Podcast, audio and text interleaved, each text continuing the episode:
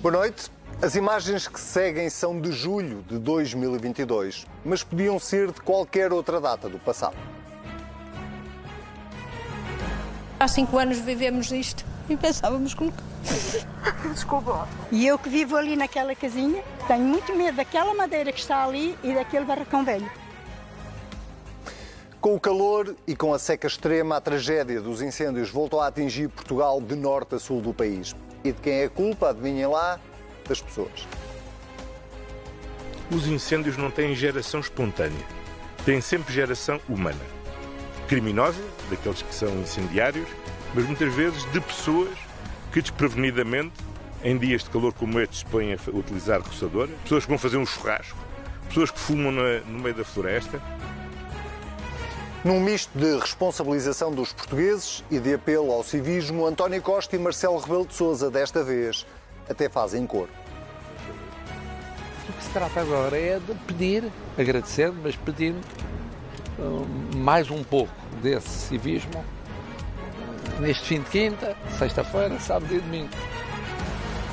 Se o civismo ajuda a prevenir incêndios, imaginem lá a ajuda que não seria se o país estivesse mais ordenado se o interior não estivesse a ficar cada vez mais deserto, permitindo assim que casos como este não fossem possíveis. Daquilo que alimentam fogos que depois toda a gente se queixa, temos aqui um pequeno exemplo. Mas também, como vemos deste lado da imagem, temos uma casa devoluta. Foi completamente destruída, mas a vegetação que tinha à volta eram silvas iguais às de cima. Imaginem, por um segundo, que a discussão que existe há décadas sobre o ordenamento do território ou sobre o cadastro das terras, por exemplo, já tinha sido uma prioridade política. Há muitos anos que a gestão florestal em, em, em, particular e de uma forma mais genérica o ordenamento do território são parentes pobres uh, das políticas públicas. Estamos a querer tratar um cancro com pensas rápidas e aspirinas. Por falar em velhas questões, a semana fica ainda marcada pelo braço de ferro entre os filhos de José Eduardo Santos, que morreu a semana passada, e o governo de João Lourenço sobre, imaginem lá, onde se vai realizar o funeral. E a filha de Xé dos Santos, a mais vocal de todos os filhos, decidiu aproveitar a morte do pai para fazer um bocadinho de política. Espanha não é Portugal, onde o presidente João Lourenço ameaça cortar relações diplomáticas e põe o rabo entre as pernas. Sou cidadã portuguesa, não sinto segurança jurídica para estar em Portugal, porque o governo português já baixou as orelhas ao presidente João Lourenço. Está no ar mais um Contrapoder. Eu sou o Anselmo Crespo e dou já as boas-vindas ao Sérgio Sousa Pinto, à Maria João Vilês, ao Sebastião Bugalho. Muito boa noite a todos. Olá, Vamos noite, começar, uh, inevitavelmente, uh, pelo tema uh, que está a marcar a semana e que provavelmente marcará também as próximas semanas. Maria João, vou começar por si esta semana. O tema dos incêndios. depois de 2017 estamos novamente confrontados com uma grande tragédia que felizmente até agora não provocou eh, vítimas mortais, mas é, eh, e é por aqui que eu gostava de começar, é quase consensual, para não dizer totalmente consensual, entre os especialistas, que não somos nós, comentamos política, não, comenta, não somos especialistas em território nem em incêndios, que o trabalho mais importante de prevenção dos incêndios está por fazer. Sim, está por fazer e evidentemente que estas catástrofes, este remake uh, estival uh, que acontece há anos e anos em Portugal, uh, não é nem só culpa, como disse o Primeiro-Ministro, dos incendiários e das pessoas. Quando ele diz é preciso mais cuidado do que meios, eu posso perceber o que é que ele quer dizer, nem tão pouco, não é só culpa de, de, das pessoas, nem só da falta de meios. É evidente que eu a ideia que tenho é que nunca ninguém olhou para o território português como, por exemplo, um médico olha para uma ressonância magnética, com muito devagar, com todos os elementos ali, com... e é isso que o faz depois determinar o que é que vai fazer a seguir e dizer ao paciente porque há espécies que atraem ou ardem mais depressa, há outras que não. não e também... o território não é, não é tudo igual, não, é, é? As igual. soluções para uma Exatamente. zona do território não, eu, não têm que ser as mesmas. Que, exatamente, mas eu gostaria que, é que se não para o ano, é, se não, a discussão vai ficar este ano entre quando os incendiários se prenderam, houve falta de meios ou não houve, há uma questão que é anterior a essa e que era preciso ver se talvez este, este uh, ano pode uh, ajudar. António Costa precisa de mostrar uh, trabalho e eu agora queria fazer um elogio ao Primeiro-Ministro neste sentido. Uh, evidentemente que ele teve o trauma, de, e não é pouco, de, de Pedrógão. Uh, também não está a passar o seu melhor bocado político, mas a verdade é que nós temos visto um general a tomar conta das coisas nos sítios certos, em vez de estar a lamentar-se com populações ou a perguntar se, se isto ou aquilo articulado com as instituições que podem resolver os problemas ou que podem uhum. acioná-los e, e isso, eu, nós demos por isso. Eu não sei se eles estão de acordo em o que é que vão dizer, mas eu, como cidadã de Portugal, olhando para as televisões todos os dias, dei por isso que havia ali alguém que queria estar informado, que queria que agia o melhor que sabia e podia, mas uma das razões porque agia o melhor que podia era porque estava muito bem articulado e as instituições, por exemplo, o, o Ciresp, que há uns anos em Pedrógão foi uma coisa vergonhosa. Uh, uh, desta vez não se ouviu falar Desta disso. vez não fez. Queria também lembrar uma coisa, é que, não, uma coisa relacionada com isto, que ninguém irá relacionar, mas eu relaciono, é que a ida de Luís Montenegro a Pedrógão foi quase, como é que eu hei de explicar? Premonitório. Um certo... Não, não, não é nada ah. premonitório, não, não. A minha superstição não vai ao ponto de achar que o Luís Montenegro pode atrair um incêndio. Se, se Deus quiser, atrairá outras coisas, boas ideias. Não. Mas o facto do, do, de, de, enfim, do poder e o, e o partido e o governo uhum. terem visto ali a tomar pé, a perguntar, porque Pedrógão não foi tudo resolvido, nem as casas, nem as promessas de há quatro anos, etc aquilo foi uma espécie de tiro de partida para que. Acha que o governo, governo, está em parte a responder a esse. Acho que está em parte, mas a parte do, do, do território. Está por fazer. Não, está, o governo está a ser responsável, mas não chega. Uhum. Mas está a ser responsável. Na Nós forma vimos... como está a gerir os incêndios. Sim, Sebastião, sim, sim, sim. esta conversa tem décadas, não tem apenas seis anos, nem começou em 2017. 2017 foi a tragédia que foi, porque morreram mais de uma centena de pessoas naquele ano. Uh, mas, mas, na verdade, uh, isto leva-nos para a eterna questão das reformas que estão por fazer e da vontade ou não de António Costa de reformar áreas Sim, parece, parece, que de repente o governo que está cá há sete anos descobriu que tem imensos problemas estruturais, mas que já estavam cá quando o governo também já cá estava. Uh, pronto, ficamos um pouco perplexos com esse diagnóstico porque tiveram este tempo todo para apresentar soluções, mas no caso dos incêndios e da reforma florestal foi começada alguma coisa. Aliás, foram feitas coisas importantes. Foi feito o início da reforma da floresta, que evidentemente é uma coisa que não se faz de um ano para o outro. Foi feita, e isso os vários autarcas dos vários partidos podem confirmar isso, houve uma preocupação de articular o PRR com essa reforma da floresta, criando cooperativas florestais que são boas ideias, boas iniciativas para reorganizar a floresta, uhum. torná-la dar-lhe capacidade de ter uma, uma melhor gestão. Portanto, isso foi feito, só que isso não chega. Ninguém compreende que os meios aéreos deste ano sejam os mesmos do, do, ano anterior. Ninguém compreende que os bombeiros não tenham, nos últimos quatro anos, tido mais e melhor equipamento, que não tiveram. Não há um bombeiro que diga que não há falta de meios. Ninguém compreende que as brigadas de sapadores florestais, que era suposto entrarem em ação nos últimos dois anos, ainda não estejam prontas para o fazer. Isso ninguém compreende. Do ponto de vista da lógica política, eu gostava só de dar três notas. Eh, eu entendo o elogio da Maria João Avilés, eu até sou capaz de estender ao Primeiro-Ministro, ao, ao primeiro eu, eu, sou capaz de estender esse elogio ao José Luís Carneiro, porque talvez por ele ter sido autarca durante tantos anos, aliás, Baião está neste momento a lutar contra o um incêndio, foi onde uhum. ele foi Presidente de Câmara, talvez tenha essa facilidade e essa iniciativa de solidariedade com as populações e de mobilização para a resolução dos problemas. Mas eu acho que há, há três coisas que o Governo fez que não devia ter feito. Primeiro, eh, não pode dizer que não há falta de meios e pedir um estado de contingência, quando o estado de contingência visa precisamente colmatar a falta de meios do Estado. Porque em estado de contingência aquilo que acontece é que os meios locais e privados por exemplo, o cidadão de uma localidade ser... que tenha uma, uma, serra elétrica, por exemplo, passa a estar automaticamente ao uso do combate aos incêndios. Portanto, não se pode dizer ao mesmo tempo que não há falta de meios e dizer que vamos continuar o estado de contingência, porque o estado de contingência visa preencher a falta de meios. E depois também não me parece, só mesmo para terminar, que se possa dizer que isto era inevitável. Nós vemos esta, muito esta conversa do isto vai continuar a acontecer e era inevitável que acontecesse. Isso é que é terrível. Então, mas se é inevitável, como é que se responsabilizam as pessoas? Porque se era inevitável, então a culpa não é das pessoas de certeza. Não se, Esse pode, é o ponto. não se pode responsabilizar as pessoas por, por não evitarem aquilo que o governo diz que é inevitável. Parece-me ser uma coisa de desresponsabilização política que é, é grave. Crónico. Sérgio, eh, diz esse é o ponto. Este discurso quase punitivo pré-incêndios, no pressuposto de quem não limpa é multado, eh, e agora, durante os incêndios, colocando o ónus quase todos os dias, às vezes várias vezes ao dia, nas pessoas, faz algum sentido? Uh, boa noite. Boa noite. Uh, não, na minha opinião, não faz sentido.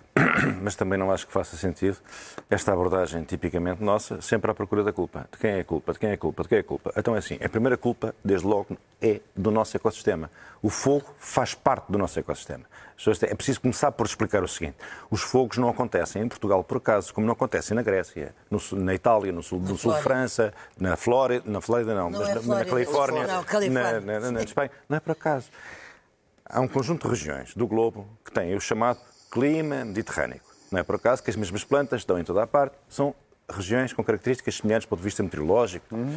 E os fogos ocorrem sempre mesmos, nessas áreas. Porque o fogo faz parte do ecossistema. A, a vegetação, as plantas adaptaram-se muito melhores do que nós nos adaptamos ao fogo. Mas a verdade é que o fogo faz parte do nosso ecossistema. E nós temos é que aprender como conviver com o fogo. Como é, que, como é que limitamos o efeito destruidor do fogo. Porque erradicar o fogo é uma impossibilidade. Não é olhando uma melhor para o impossibilidade. território. Estou a E, portanto, perguntar. Não, é olhando para o território, é olhando para o território. Mas, questão- por exemplo, agora dizia o Anselmo com toda a razão. Então agora vamos transferir a responsabilidade para os proprietários particulares. Então, mas os proprietários, quer dizer, num país onde a floresta não gera rendimento nenhum, Nenhum, como é quando, quando gerou algum, que hoje em dia já nem é isso, que eram os famosos eucaliptais, por isso é que deram cabo do território. Exatamente. Hoje a zona, a, zona centro do país é uma zona devastada pelo, pelo, pelo, pelo eucaliptal. Exatamente. Ah, Repare-se, não estou a falar do eucaliptal tratado, controlado, gerido Não, não, pelas é o- empresas é o que têm uma ótica salva- empresarial. Agora, sim. empresarial, uma pessoa planta um pequeno eucaliptal, depois corta o eucaliptal, depois arde o eucaliptal, depois os eucaliptos rebentam de toiça, depois já não têm valor económico, mas continuam lá e vão se expandindo. Quer dizer, há uma devastação do território, não é? Resultado dessas intervenções caóticas, que não, só, não são só fenómenos recentes. As políticas que vêm do liberalismo e do Estado Novo, de encher o país de, de, de pinheiros bravos, também contribuíram para isto. E nós hoje sabemos que o pinheiro bravo também não está adaptado, mas é uma árvore que entendeu-se que era boa porque conseguia sobreviver e crescer em condições de solos misérrimos, é a única floresta possível em boa parte do solo português. Quer dizer, e tudo isso contribui para esta situação. Portanto, agora encontrar um responsável. De quem é a culpa? Não, não, não há bombeiros, não há não, há não sei quê, ou são as pessoas que atiram beatas para o chão, ou não sei quê.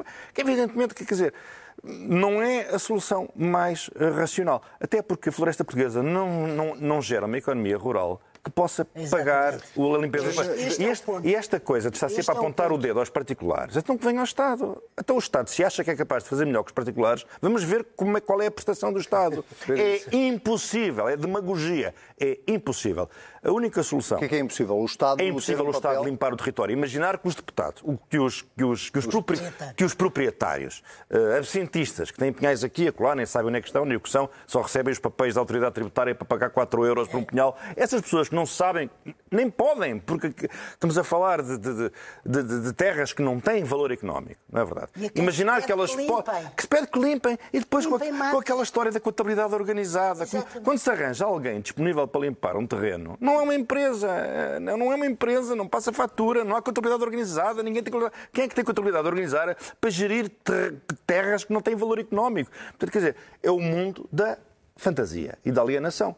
Portanto, o problema do país, fundamental, radica no seguinte: um, irresolúvel ecossistema. O ecossistema mediterrâneo é propenso ao fogo. Dois, como é que geramos políticas públicas que contribuam para mitigar os impactos, logo salvar pessoas, salvar vidas. Não há nenhuma razão para ninguém morrer num incêndio em Portugal.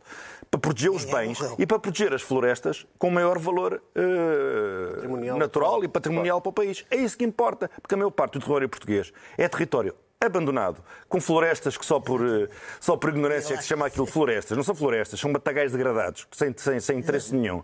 Não é? E, portanto, é preciso... A, a- a solução do, do problema reside não em culpabilizar as pessoas, não em culpa- culpabilizar os proprietários, mas em encontrar uma função, um aproveitamento económico para o território. É preciso encontrar uma solução económica. Aliás, é por aí décadas- que entra o problema do eucalipto. Mas há eucalipto. quantas décadas é que nós estamos a... fa- a- a- a- o, o problema, ou seja, o é diagnóstico, político. o diagnóstico está, está feito. Não está, certo? não. Só nos últimos anos é que se Esta começou a falar com verdade sobre o problema. Antigamente era só arranjar camovos e há bombas e água e dinheiro para os bombeiros e mais nada. Mas de 2017 para a frente houve comissões, houve grupos de E as trabalho, houve também relatórios. As coisas houve mudaram para melhor. Acho no que- território. Sim, no território, mas o território não se muda assim. O território, como é que, como é que se muda o aproveitamento do Claro que território? não se muda de 2017 para 2022. Isso eu, eu entendo. Mas eu percebo que a prova que mudou o meu ponto melhor... aqui é- Basta ouvir a Proteção que está- Civil, as coisas Exatamente. mudaram. Mas deixa- Claro. deixem-me perguntar uma coisa. Este tema, que é mais político, que tem a ver com eh, o mapeamento do, do- do- do país, tem a ver com a propriedade privada. Isto não é um tema que politicamente queima, independentemente de quem é que está no poder, se é o PS ou se é o PSD. Porque Paciência, se, se o Estado... é, é o- é o, é o problema de um primeiro-ministro, é não se deixar Terras de queimar. quem não se sabe quem são os donos, por exemplo. Eh, houve várias eh, abordagens políticas ao longo dos anos sobre que é que como é? Vamos obrigar os donos, os donos que não extraem riqueza Nada. nenhuma. Os donos, no dia em que descobrirem onde é que estão as famosas terras que são deles e que eles não sabem sequer onde é que estão, dão, a perceber, a ANAF apareceu aqui há dias a dizer não, por culpa dos proprietários, não limpam. Então e as juntas? Exatamente. Quantas juntas é que limpam? Que Nem- é que nem- limpam? às vezes nem os passeios conseguem limpar, quanto mais o território. Portanto, que se a ANAF quer ficar com o território nacional, é dá-lo à ANAF, porque está, está descoberta a solução. Havia de ser bonito. Acabávamos, João- acabávamos com PPPs para limpar o território. Eh, Este é um típico caso, tendo em conta, que, tendo em conta o consenso entre vocês, este é o típico caso de uma reforma ou de, de reformas que estão por fazer ou não? Isto é uma coisa tremenda. Não posso dizer que seja ao mesmo nível, até haverá outras que talvez não estejam ao, ao nível da importância disto, porque senão, daqui a um ano, se Deus nos der vida e saúde, estaremos aqui com fogos a dizer a mesma coisa, que não sei quê, não sei quê. Eu gostava só de... Não sei se algum espectador terá a noção, provavelmente os que são obrigados a limpar as matas e não limpam, de quanto é que custa e a quem se pede que limpe uma, uma mata, que ele até nem sabe bem qual é, nem até onde é que vai. É que e depois limpa só um bocadinho. Eu próprio tive recentemente eh, uma experiência próxima disso, com, algum Uhum. fami- com um familiar. E, portanto, é uma espécie de fantasia. E o que eu queria, a única coisa que me interessava deixar aqui é, primeiro, que achei que, embora eu perceba as eh, críticas aos reticências do Sebastião, enquanto que em 2017 foi uma tragédia obscena, obscena, Uh, eu não me esqueço do Presidente da República a dizer a, primeira palavra uh, foi feito tudo o que era possível, morreram cento e tal pessoas. Desta vez tenho, pelo menos, apesar de desorganizações, não se ir ao fundo do problema, disto e daquilo, tenho a noção de que houve uma tentativa muito séria. Eh, permanente de organização, de comando, de, de- Mas, das- eh, mas, eh, certo, eh, eu acho que isso é mais ou menos. do- da Administração e é, Interna E é com também. isso que eu venho aqui ao Sebastião agora, que é, é mais ou menos consensual que eh, o combate, o ataque aos incêndios melhorou substancialmente ao longo dos últimos anos. Independentemente de haver mais meios ou menos Mas meios, melhorou mais este eh, estamos mais proativos, Este ano mais. chamemos-lhe assim. O- a questão, e aqui estou, estou a citar vários especialistas, passámos um deles, mas há vários a dizê-lo, é que eh, se fez muito pouco de 2017 para a frente. 2017 é a data, é só porque é- foi o ano de facto mais eh, eh, trágico do ponto de vista de incêndios para Portugal. De 2017 para a frente se fez muito pouco naquilo que é a organização do território e naquilo que E seria aquilo- essencial. e aquilo que se- aquilo E o que que me parece é que vocês não concordam exatamente Não, com muita- isso. é isso? muitas das coisas que se fizeram ou que se tentaram fazer não vão ter efeito este ano. Quer dizer, por exemplo, um exemplo prático. isto- 2017 para agora passaram seis anos. Certo, mas um efeito prático e estrutural. Nós, Cinco, o cinco anos. Estado português encomendou dois Canadairs ao abrigo do mecanismo da Proteção Civil Europeia, que garante que o, que o financiamento europeu é aplicado a 90%, ou seja, nós só pagamos 10%. Só que esses dois aviões só chegam em 2027. Quer dizer, é que nós não somos, não somos Estás só... a falar do ataque Não somos só... Deixa-me só responder. Não somos só um país eh, prejudicado pela inevitabilidade do seu ecossistema, como o Sr. Sousa Pinto referiu. Nós também, para, para combater eh, um fenómeno destes, tão trágico e tão transversal quanto este, nós também estamos a ser confrontados com a nossa debilidade eh, financeira enquanto Estado. Porque um país pobre, um país pobre, com pessoas pobres e um Estado pobre, também tem mais dificuldades em combater um fenómeno como os incêndios. E mesmo assim, eu acho que estes números são reveladores, que a culpa não é nada das pessoas. Só para termos alguma noção, no- de- nos últimos seis meses, a GNR no país inteiro eh, fez cerca de 4 mil ações de sensibilização. Qua- Foi nas várias localidades que mais suscetíveis de, ser, eh, de sofrerem incêndios. 4 mil ações de sensibilização. E de todos os proprietários em territórios passíveis de sofrerem incêndios, 65% cumpriu com as regras de limpeza. Isto num contexto de incerteza económica e de inflação pós-pandemia. Portanto, quer dizer, isto é um milagre. Nós não podemos estar a culpar as pessoas quando mais de 65% dos portugueses que têm eh, terrenos suscetíveis de sofrerem incêndios cumpriram na atual circunstância do país, na atual conjuntura, que não é fácil para ninguém, cumpriram com as regras de limpeza de terrenos. Quer dizer, na, na bolha da capital ou do Porto, é fácil dizer ah, a culpa é das pessoas que não limparam o terreno, mas as pessoas, se calhar, não têm noção do impacto orçamental para uma Ah, família claro, daquela terra, certeza. que é a despesa, muitas vezes sem fatura, como tu dizias, E encontrar para, para, alguém para limpar um terreno. deixe-me só dizer uma coisa ao Sebastião. Ele tem razão que os países, tem toda a razão. Portugal, e não se diz o suficiente, é um país muito pobre e com muito fracos recursos e com uma terra, uma qualidade de terra que se a gente andar para aí, vê rocha e vê. Bom, mas, apesar de tudo, a pobreza não exclui que justamente por causa disso haja um empenho e uma vontade política na organização e na, na organização dos Não, fatores mas vontade política eu acho tem- bem. Não, não, ponham, é, não, não, não ponham a areia para debaixo do tapete do povo. eh, a, a- a pergunta mais política de todas. Estamos a caminhar no sentido certo, só que isto demora muito tempo? Ou há muita coisa que já devia estar a ser feita e que não está a ser feita? Isso é Honestamente. uma pergunta complicadíssima de Não responder. sabemos, claro. Porque, ó, ó, Anselmo, eh, o Estado da Califórnia, se não fizesse parte dos Estados Unidos, era a sexta economia do mundo. É um Estado riquíssimo. E todos os, e todos os anos tem fenómenos piores que os nossos. Não conseguiram encontrar uma solução porque se debatem com as mesmas condições eh, meteorológicas, climáticas do ecossistema semelhantes às nossas. Não é, não, é, não, é, não é fácil encontrar uma solução para isto. Portugal hoje é um país fundamentalmente florestal. Nem sempre foi.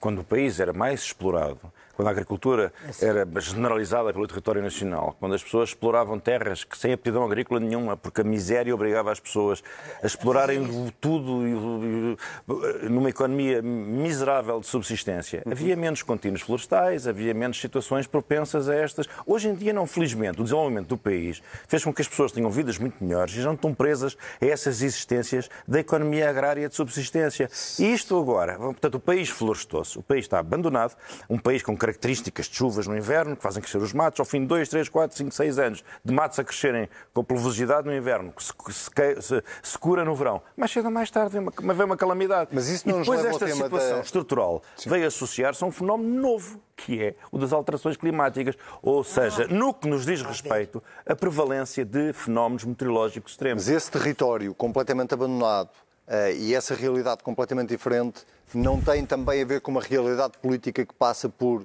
um interior completamente mais despovoado, com eh, Tem a ver com um o país. centralismo Portugal cada vez é um maior. país, boa parte do território nacional não tem aptidão agrícola suscetível de ser competitiva nos mercados. Boa parte do território nacional era explorado penosamente com técnicas milenares de aproveitamento de sólidos eh, esquálidos, eh, aproveitamento de- de- das lenhas, do penso para o gado, alimentação para o gado, o estrume para construir solo, porque o país não tem solo bom. Portugal não é Ucrânia. Nós temos uma, a parte do território agrícola bom é pouca. E, portanto, nós vivemos numa economia pobre, tipicamente mediterrânica, de subsistência. Esta é que é a verdade. Alguém quer voltar a este mundo? Não é possível. Então, como é que vamos criar um mundo novo? É o aproveitamento económico do interior e do país, do território rural, que é a mesma coisa que dizer a gestão do território, que tem que ser criada, tem que ser desenvolvida. Mas a resposta a isso não é clara. Não é clara. Porque a nossa ênfase é sempre: de quem é a culpa? De quem é a culpa? Havia aviões? Havia bombeiros? É sempre a mesma coisa. Quer dizer, isto é um problema grave que se agravou a partir dos anos 60. Começam a partir das, das academias, começa o estudo sobre a introdução do eucalipto em Portugal. O eucalipto não veio para aqui sozinho. Ah, como é que ele se dava? Perceberam bem, a Austrália tem de facto regiões que também são mediterrânicas. O eucalipto até se deu aqui muitíssimo bem. É muito maior, os, os eucaliptos são muito maiores aqui do que são inclusivamente na própria Austrália. Pensou-se no desenvolvimento da fileira do papel. Quer dizer, o país há muito tempo que se debate Que com o problema da racionalidade económica do seu território. Agora, se queremos cingir o debate, de quem é a culpa, aumentou, já, mais- já há mais escadas, mais giro, já há mais bombeiros, já há mais água, já há mais não sei o quê. Por isso é que eu comecei por falar no território. Além de Muito que bem. não, não reforçámos suficientemente, Diga. que o Sérgio aludiu este agora tema. no fim, sim, as alterações climáticas, que evidentemente também têm alguma Sebastião, coisa a ver com para isto. terminar não isto. têm? Claro que tem. Não, eu só, eu só gostava de dar uma nota, não, não entrando em discordância com ninguém, que é se vamos enfrentar outra crise dos incêndios como a de 2017, mesmo não estou a falar do número de vidas humanas, Sim, estou a falar claro. da dimensão Da do património dimensão, na- sim. natural eh, ardido. Ardido. Se vamos enfrentar esta crise, e se esta vai ser a primeira grande crise do governo, que não é episódica, porque vai, se vai estender no tempo deste governo de maioria absoluta, eu acho que o governo tem que ter uma prioridade, que é preservar a autoridade do Estado. As pessoas têm que confiar nas indicações que lhes são dadas, nas medidas, nos evacu nas evacuações, têm que confiar nos seus interlocutores institucionais do Estado. E aí convém dizer a verdade às pessoas. E achas que isso não está por, a acontecer? Não, por isso é que eu tenho eh, mantido algum elogio ao Ministro da Administração Interna, porque acho que ele se tem preocupado em manter essa linha de verdade. Ele foi o primeiro a dizer que a conjugação de fatores pode ser pior que o dragão grande. Esse é um tipo de realismo e de honestidade que, que tem sido raro na nossa política Uhum. executiva. É e ele teve a coragem de, de ter esse tipo de registro com as pessoas. Acho que fez bem. Mas, por exemplo, acho que os autarcas e os presidentes de junta e os presidentes de Câmara também têm que se proteger do absurdo. Quer dizer, não faz sentido pegar no estado de contingência e fechar parques infantis em zonas urbanas porque o resto do país está a arder. Convém preservar a autoridade do Estado e não aplicar os estados de alerta ou de contingência no ridículo. Muito rapidamente, por- porque temos que fechar este tema, mas eh, queria só uma, Mas eu uma, não uma pergunta. elogiei o ministro. eh, eh, Subscreve o elogio mais do, do, do, do primeiro-ministro, mas sim. Acho que ele muito rapidamente, porque o Sebastião tocou nesse ponto e eu acho que isso é relevante, que é, ao fim de três meses, ou pouco mais de três meses do governo de António Costa, parece que vêm umas atrás das outras, ainda que Parece. os incêndios sejam, Parece. obviamente, um caso diferente um do caso de Pedro Nuno Não, Santos e do aeroporto ou do caso Não da saúde. interessa, mas são casos Mas de que são- repente temos um governo de maioria absoluta que eh, não tem uma semana é que- ou um dia Não, para Mas respirar. sabe o que é que me faz lembrar? Uma espécie de pouca sorte. Se a maioria absoluta tivesse vindo há seis anos, ele estava fresco na face, não precisava daquela geringonça Uhum. eh, e teria provavelmente havido reformas, porque ele estava fresco e, embora não seja um reformista, não interessa. Agora, o que me, o que me parece é que há ali um peso.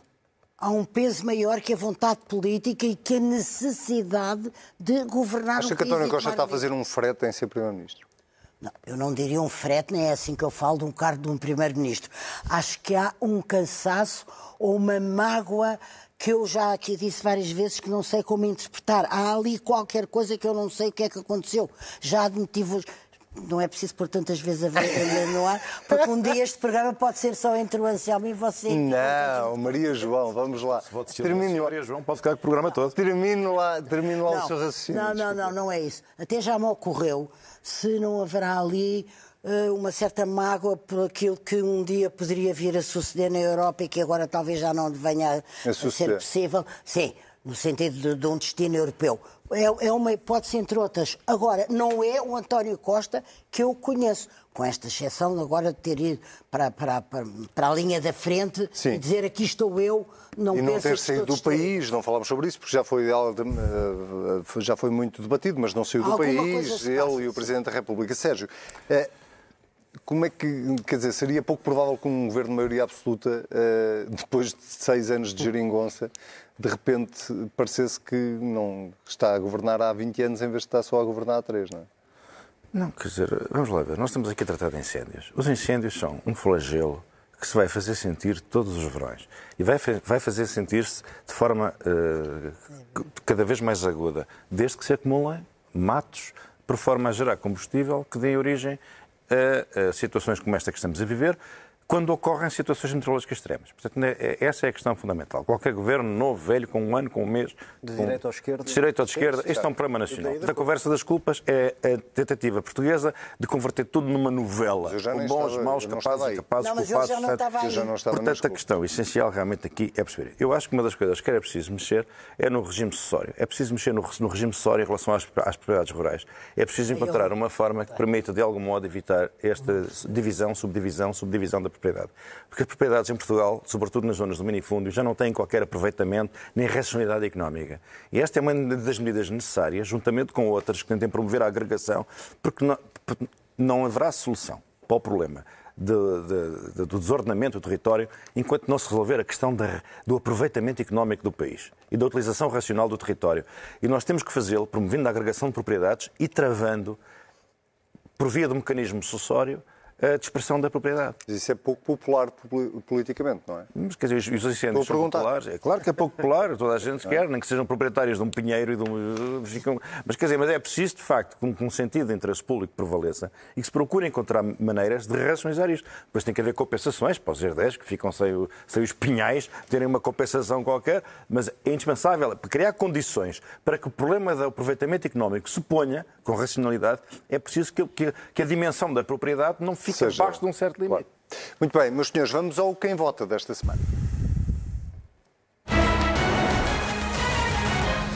O tema é inevitável. Uh, temos, uh, uh, enfim, aqui um braço de ferro, vou começar por ti desta vez, Sebastião, entre José Eduardo, entre as filhas, a família, no fundo, de José Eduardo Santos, sinto que não é a família toda, e João Lourenço, sobre onde é que se realiza o funeral. eu não quero perguntar-vos a vossa opinião sobre, sobre isso, naturalmente, mas, mas gostava de vos ouvir apenas sobre a dimensão política que é José Eduardo Santos, mesmo depois de ter falecido, continua a ser um protagonista político, ainda para mais quando estamos a, a menos de um mês das eleições angolanas. A única pergunta que eu te quero fazer é: tu achas que há aqui um aproveitamento de parte a parte ou nem por isso? Eu confesso que tenho algum. Tento, procuro manter alguma distância em relação a este assunto porque acho que ele não tem nada de interessante. Acho que. Palavra de honra, acho que é uma coisa além de desnecessária, que é feia, mas que no fundo é fruto do modo de governação de José Eduardo dos Santos foi um modo plutocrata e nepotista e agora até a morte dele é alvo de disputa quase territorial do seu cadáver por parte da sua família, a quem ele distribuiu a riqueza angolana enquanto mandou naquele país. Portanto, por isso é que eu procuro guardar essa distância em relação ao assunto, porque todo ele quase como, eh, sugere que essa distância... Queres um cordão sanitário. Que, essa distância é a única forma saudável de olhar para este fenómeno, porque não há nada, não há nada de bom a tirar dali, com certeza. Maria João, está, está, está a haver a mesma pergunta. Está a haver um aproveitamento político? Não, claro que está a haver um aproveitamento, de parte a parte, ou político, mas parte? a vítima... Não, aqui só, a vítima desse aproveitamento político é João Lourenço, que vai ter que ganhar as eleições eh, do MPLA outra vez e, portanto, isto é. Eh, um, um, aliás, a atrapalhada do funeral pode que... ser um funeral sem corpo. Ah, Quando diz vai ter que Sim. ganhar as eleições, acha, é. que o MPLA vai perder? Acha, acha que vai. Não. É o mais provável. Não, não, não é isso. Ouça, as eleições. Consigo, eu percebo, eu percebo muito bem, mas eu vou responder, eu percebo. As eleições serão livres a contagem é que pode ser duvidosa.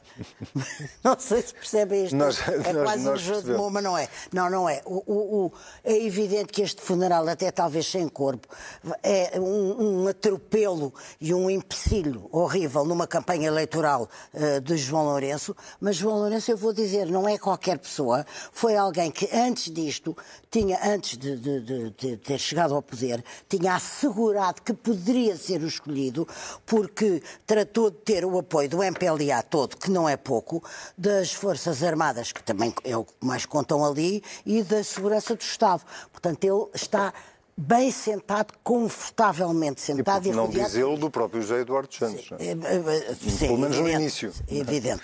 Eh, eu não vou discutir o José Eduardo Santos, a, a, figura tristíssima que fez uma menina caprichosa e de, de, a filha dele aqui na CNN, não me interessa nada, já estou como o Sebastião.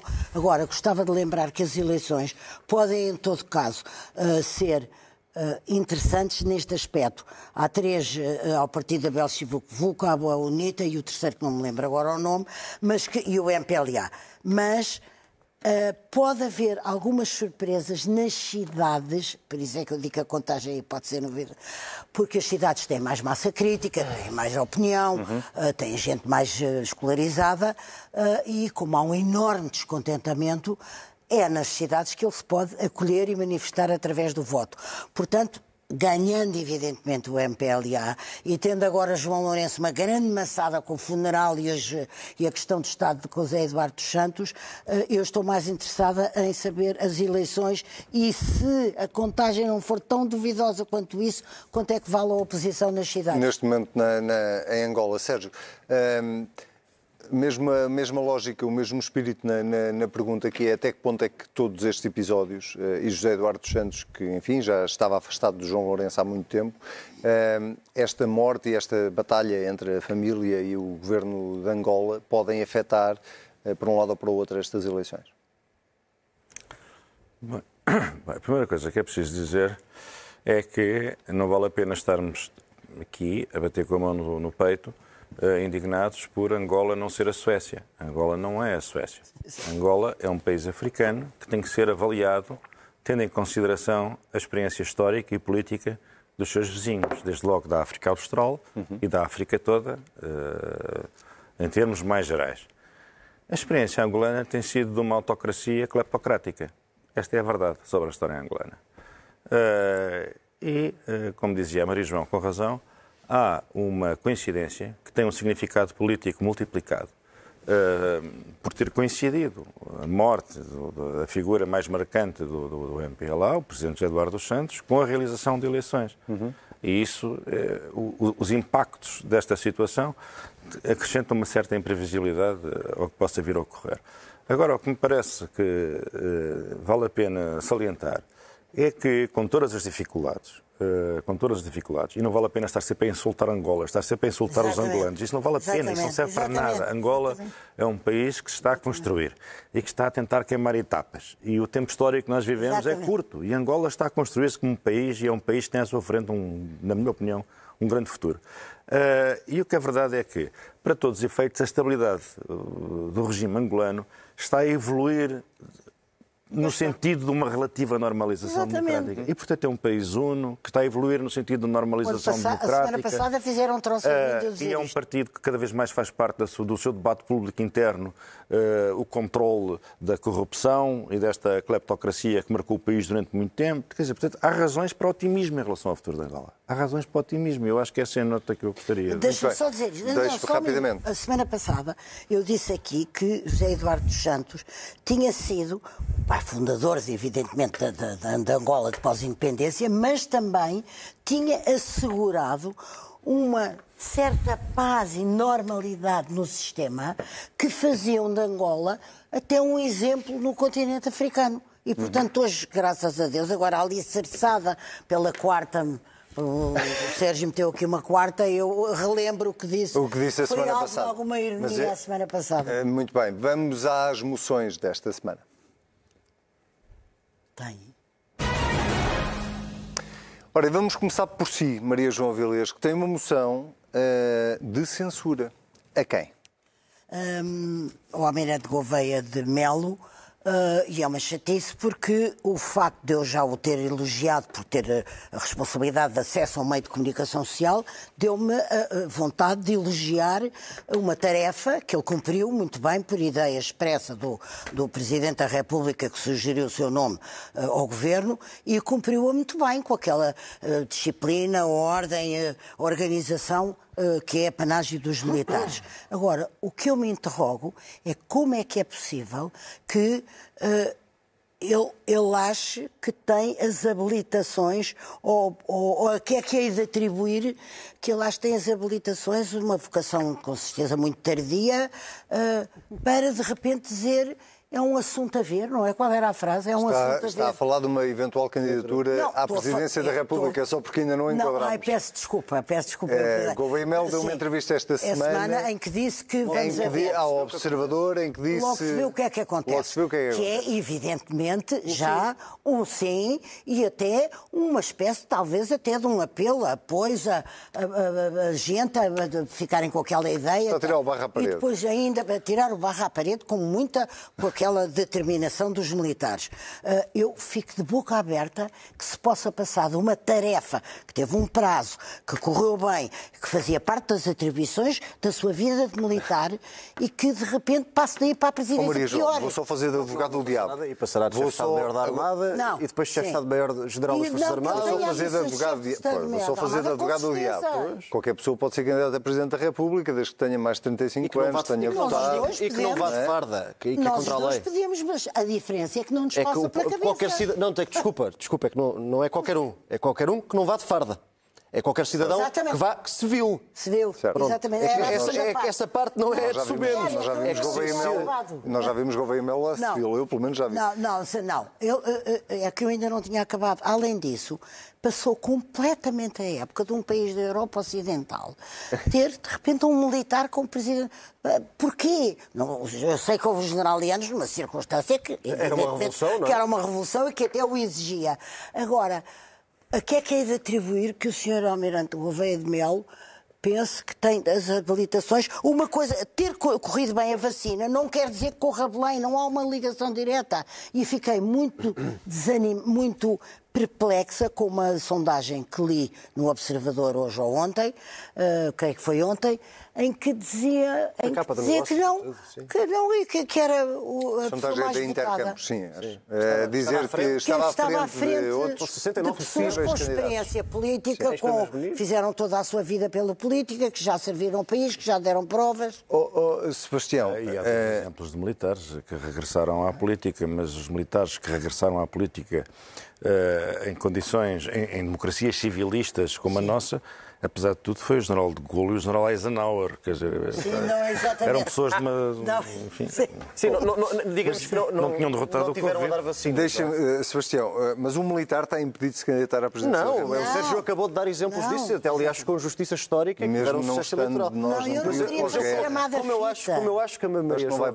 como eu acho que a Maria João Avilés Uh, já, já fez a análise correta, que eu, aliás, subscrevo totalmente. Aliás, parecia que me estava a ouvir a mim próprio ou ao meu ah, subconsciente sobre, sobre esta coisa de de termos um militar outra vez politicamente. Não, mas eu gostava de dizer uma coisa. É que, como a Maria João já falou do, do Almirante. Mas Henrique, está magnânimo. Como a Maria João já falou do Almirante Gouveia Melo, eu gostava de dizer, de dizer qualquer coisa sobre os portugueses que votaram nesta sondagem. Porque Isso, eh, sobre, sobre o Henrique Gouveia Melo, sobre o Sr. Almirante, eu acho que a Maria João tem toda a razão. Mas, quer dizer, isto não é só o Almirante Gouveia Melo e as suas putativas intenções presidenciais, que ele, aliás, já nem esconde, como disse nesta Sim. entrevista ao Observador. É o facto de nós termos, pelo menos, uma porção do eleitorado Exatamente. nacional que acha que, com Normal. este deslumbramento com a farda, que acha que ele é a solução para, para esfiar o Estado e não um político. Porque isso tem um nome. Isso é um puro sintoma de subdesenvolvimento democrático. Quer dizer, e depois, de, e depois de quatro anos, com o líder do PSD que era contra o Parlamento, a imprensa livre e a oposição, agora queremos ter um Presidente da República que é militar. E isto quer dizer uma coisa, que é, ao fim de 50 anos de democracia, temos democracia, mas não temos muitos democratas.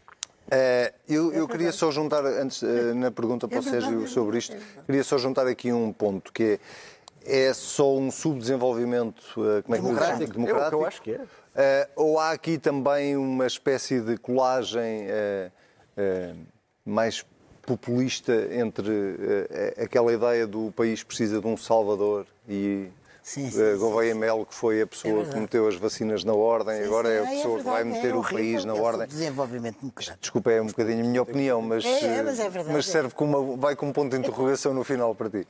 Bem, em primeiro lugar, tens todo o direito à tua opinião, já agora. uh, e em segundo lugar, uh, dizer o seguinte: quer dizer, eu não sei se isto é um caso português, provavelmente não será mas nós, de facto, não pomos, não, nós, nós pomos pouca fé no desenvolvimento institucional do país. Não é? é nós é que estamos sempre à espera. Não, não, nós não, não, nos preocupamos com as instituições. Mais importante que para nós é que apareça um, um Dom Sebastião qualquer. É? E então, se vier do lado do mar, melhor, por causa das brumas e não sei o quê, como o Dom Sebastião avança. Eu, eu, é eu, eu, tenho, eu, eu deposito toda a minha confiança no desenvolvimento institucional do país, não é? Defesa do, defesa do Parlamento, defesa dos políticos, defesa dos partidos, defesa dos deputados, defesa do Presidente, defesa... Quer dizer, mas isto é assim até o dia em que tudo acaba. É verdade. Eu, eu, tenho pena de acabarmos tão melancolicamente, mas... Não, ainda não acabámos. Ainda não acabámos, porque o Sebastião ainda não disse quem era a sua, eh, para quem ah. era a sua moção de censura. Eu venho fazer uma moção de censura e pronto, e tenho que a fazer, porque é inevitável que assim aconteça. O ex-ministro do Ambiente, eh, Matos Fernandes, que deixou de ser ministro há menos de seis meses, foi notícia porque será consultor de um escritório de advogados, sendo que ele é engenheiro. Ora, uh, por, mais cómica, por, mais, por mais cómica que essa circunstância possa ser, eu vou só ler aqui o regime aplicável após a cessação de funções, que é o que diz a lei. E diz: os titulares de cargos políticos não podem exercer, pelo período de um ano, data da cessação das respectivas funções, portanto, quando o senhor deixou de ser Ministro do Ambiente, cargos em empresas privadas que prossigam atividades no setor por elas diretamente tutelado. Ora, quando alguém é consultor de um instituto, de um escritório de advogados, portanto é assim uma espécie de boneca russa até para não, para não haver esta incompatibilidade. Uh, portanto, ele é consultor de um instituto dentro do escritório de advogados, sendo que ele é engenheiro. Uh, aquilo que ele está a fazer, no fundo, é para não quebrar a lei, para não fazer serviços de consultoria às empresas que tutelou enquanto ministro, vai trabalhar para um escritório de advogados, onde nunca ninguém vai saber que empresas é que ele prestou ou não prestou serviços uhum. de consultoria que pode ter tutelado enquanto ministro. Ora, eu não estou a dizer que o ministro vai cometer alguma ilegalidade, o ex-ministro. O que eu estou a dizer é que nós nunca vamos saber se ele vai cometer ou não. E não custava nada ter esperado pelo ano o chamado período de nojo, e não fazer as coisas tão a céu aberto. Porque neste cenário aquilo que se fica a perceber é que é mesmo um esgoto. E está mesmo a céu aberto. Pronto, mas as pessoas têm que viver, não é? Bom, vamos às uh, sugestões da semana. Sérgio, tu tens um livro. Sim, eu tenho um livro. Uh, é um bocadinho, enfim, Não tens aqui... um, tens vários, mas, não, mas esta é um... semana é só... Isto parece um elogio em causa própria. É um livro chamado Olivença na História, coordenado pela Comissão de Negócios Estrangeiros da Assembleia da República, que é um livro que se... Comissão presidida por ti. Sim, e, e, também, enfim, também tem, este vosso criado também assinou o prefácio, mas que o livro não existe por causa de mim, existe por causa de um ilustre funcionário, servidor do Estado, que é o Dr. Raul Oliveira, e a Associação dos Amigos, do Grupo dos Amigos de Olivença, e de um conjunto de prestigiados académicos que escrevem um livro que permite uh, divulgar e dar a conhecer aos portugueses a olivência daqueles temas de que é difícil, sobre os quais é difícil encontrar informação uhum. uh, séria e rigorosa. Uh, dar a conhecer a problemática do Olivença, este território que de direito seria português, mas que de facto está sob a administração espanhola, e é um livro com uma perspectiva de futuro. Portanto, não é um livro saudosista, nem, nem feito para alimentar chauvinismos. Aliás, a patrocínio da Assembleia da República seria incompatível com isso, mas que visa dar uma informação sobre a história da Olivença, como, como a Olivença chega a esta circunstância histórica. Não é um tema tabu. Devemos falar abertamente sobre claro, a Olivença. Claro. Uh, e eu acho que este livro tem um conjunto de trabalhos do maior interesse e rigor. E eu acho que é um grande serviço prestado ao debate público em Portugal e ao conhecimento histórico, para que toda a gente possa ter acesso ao conhecimento sobre a situação do Olivença, território de direito português e de facto espanhol. Muito bem, está feita a recomendação. Maria João, qual é a sua sugestão? A minha sugestão é uma exposição que está no Museu Beirado, no CCB, chamada Debaixo da Pele, Uh, muito interessante. É uma retrospectiva que abrange uh, mais do que uma dezena de exposições do Miguel Teles da Gama, uhum. uh, que tem uma característica muito engraçada. Além de ser uma pessoa muito viva e muito inovadora, o que o marca é uma curiosidade e ele vai andando, andando, andando atrás dessa curiosidade, a ponto do Zé Sarmento Matos, lembra-se Zé Sarmento Matos, que era um grande sábio, muito saudoso, que infelizmente já não está entre nós, e que era um, conhecia tudo de Lisboa e gostava muito de arte, e dizia, nunca se sabe o que é que pode sair debaixo do pincel de, de, Miguel Teles da Gama. E isto, eu escolhi agora esta, sim, porque foi de uma exposição que eu gostei muito, chamada Vanishing At, Isso. mas isto dá só uma assim. ideia que é muito engraçado, não sei se o nosso realizador, o Paulo... Está, consegue, consegue, a passar, está. está a passar, está a passar. Hum, são figuras cortadas, mas estão muito bem desenhadas, são muito interessantes. Toda a exposição é muito rica, muito, muito versátil e eu tiro o chapéu a alguém que consegue uh, perseguir a sua curiosidade e levá-la até ao extremo da arte. Portanto, vão ver o que é que debaixo da pele de Miguel, debaixo do pincel de Miguel Teles da Gama, Lá está. Muito bem. Sebastião, Maria João, Ai, Sérgio Sousa Pinto, uh, boa noite aos três. Encontramos na próxima semana. Nós terminamos como começámos, uh, na semana em que ouvimos várias vezes que a culpa dos incêndios é das pessoas. Importa lembrar que há muitas pessoas, a maioria delas, que não só estão a sofrer com a destruição provocada pelas chamas, como estão também a ajudar, como podem, e a salvar o que podem. E esta fotografia do fotojornalista Paulo Cunha é bem o exemplo disso. Boa noite, até à próxima semana.